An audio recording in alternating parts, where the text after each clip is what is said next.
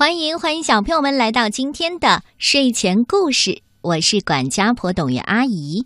我不知道小朋友在成长的过程当中，是不是有一样心爱的东西，那是跟随你很多很多年的，我们会把它叫做依恋物。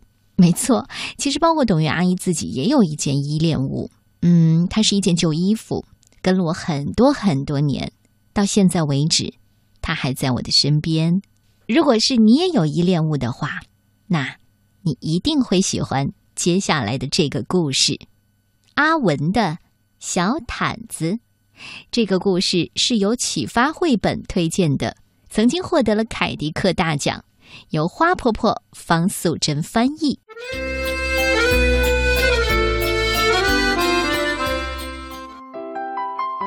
阿文有一条黄色的小毯子。当他还是小宝宝的时候，他就有这条小毯子。阿文非常的喜欢它，不管是上楼梯、下楼梯，或者是在家里、在外面，阿文总是说：“我去哪里，小毯子就跟着我去哪里。”不管是橘子汁儿、葡萄汁儿、巧克力牛奶，或者是冰淇淋、花生酱、苹果酱、蛋糕，阿文总是说。我喜欢的东西，小毯子一定都喜欢。隔壁的阿姨忍不住说话了：“阿文长大喽，怎么还带着毯子到处走呢？你们没有听过毛毯小精灵的故事吗？”阿文的爸爸妈妈摇摇头：“来吧，我给你们讲讲，再教你们怎么做。”这天晚上啊，爸爸告诉阿文。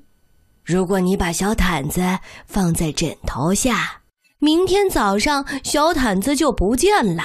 但是毛毯小精灵会留给你一个非常棒的礼物。妈妈也说：“对呀，是男孩子最喜欢的玩具哦。”睡觉前，阿文却把小毯子塞进了裤子里。第二天早上，阿文拿出小毯子说：“哼，根本就没有毛毯小精灵。”哦天哪！你怎么把毛毯塞到裤子里呢？呃，我说难怪呢，怎么找不到？妈妈还说：“哎呦，这小毯子好脏呢。”爸爸也说：“小毯子又破又旧。”哎，这样我们丢掉算了。阿文不肯。没有啊，我觉得小毯子很好，小毯子可以当披风。哎，然后我就成飞天鼠了。嗯，还有，我可以躲在小毯子里面，你们都找不到我。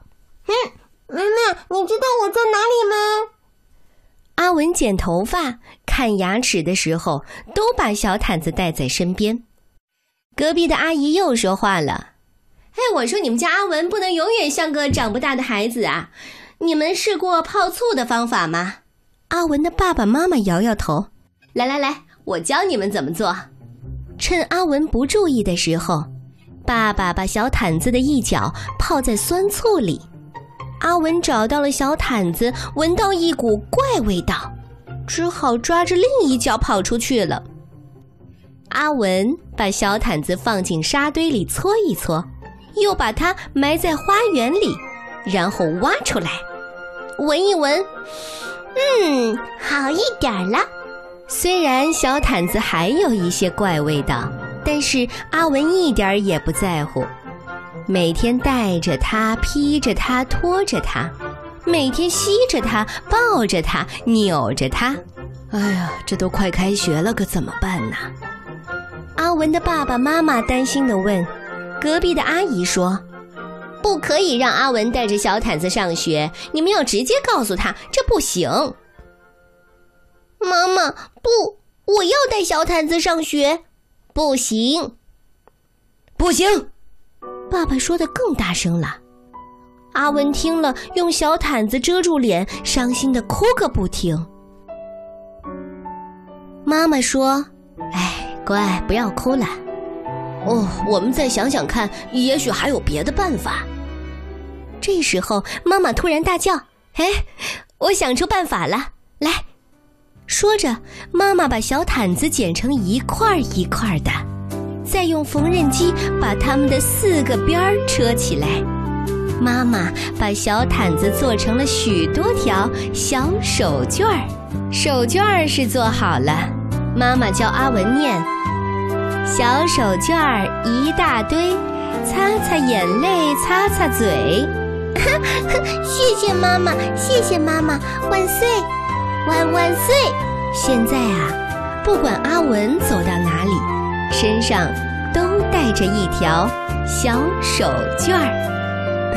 当然，你要问起隔壁那个阿姨的话，我要告诉你，隔壁的阿姨也不再多话了。